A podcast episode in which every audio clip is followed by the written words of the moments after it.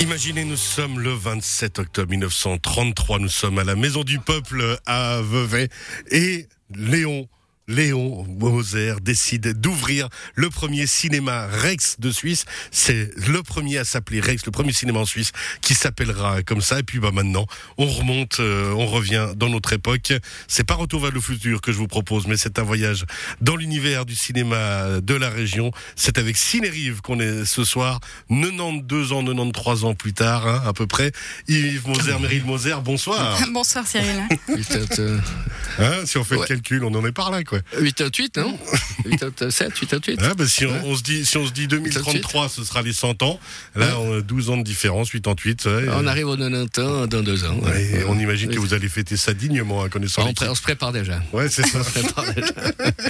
Alors, Yves Moser, vous avez repris la succession en 1974, c'est bien ça?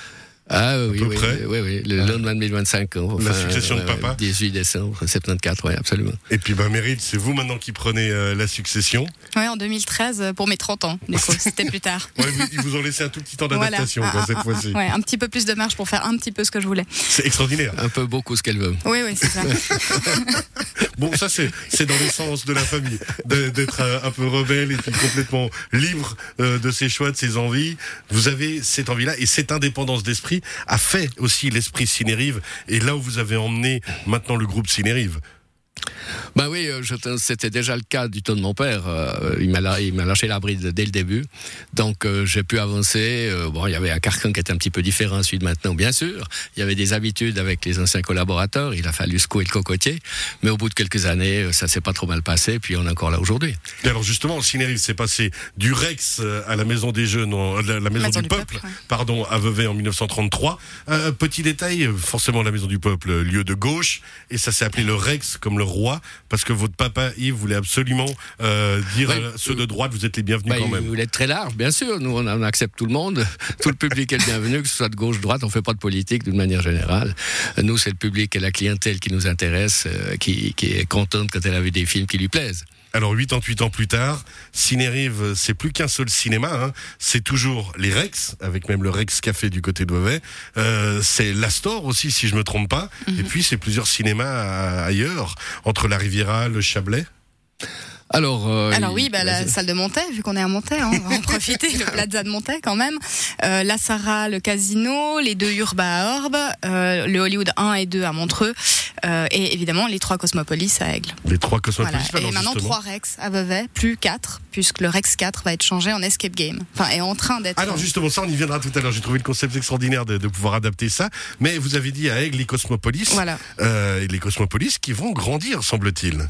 On espère.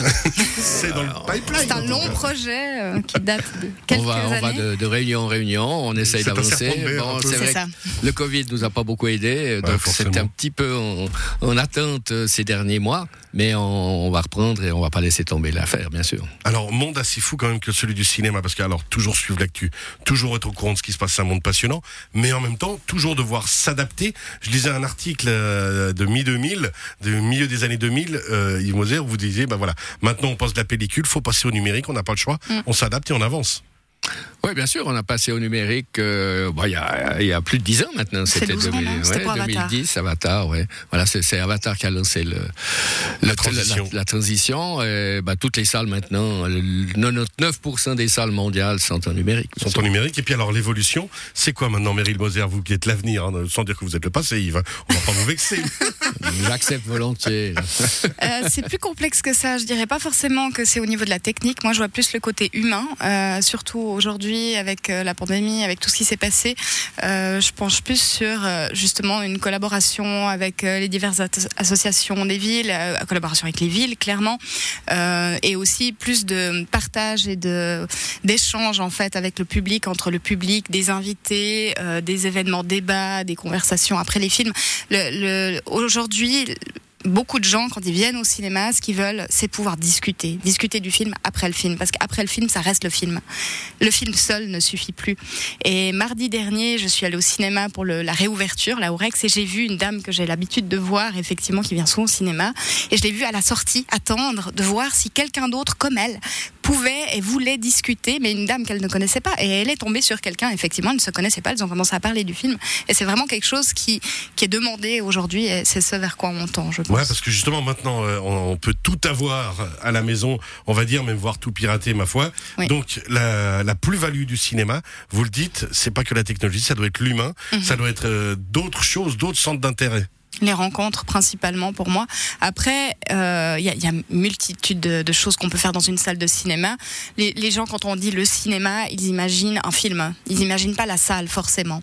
Et c'est pas pour rien qu'on dit que c'est du home cinéma quand on se fait un film à la maison. Mais le cinéma en soi, c'est la salle de cinéma, c'est le lieu, c'est un lieu mythique qui a une ambiance, qui est confortable, qui a du son, qui, est, qui, a, qui a une image absolument incroyable, gigantesque.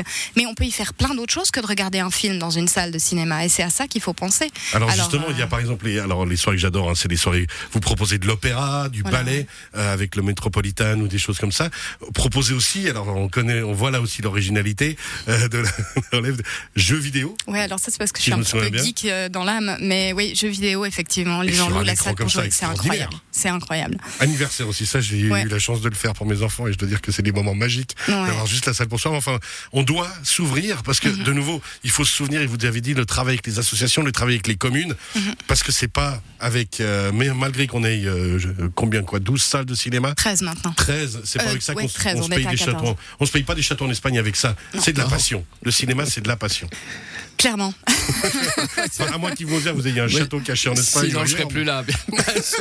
Non, le problème c'est qu'il est encore là. Non, je rigole, je rigole. Désolé. Non, mais ça message prouve qui que se- c'est J'essaie une de passion. faire discret, Ça mais prouve que c'est une passion. Effectivement. On va partir quelques secondes en musique. On revient vers vous euh, pour l'avenir, justement, et ce qui se passe avec la réouverture. À tout de suite.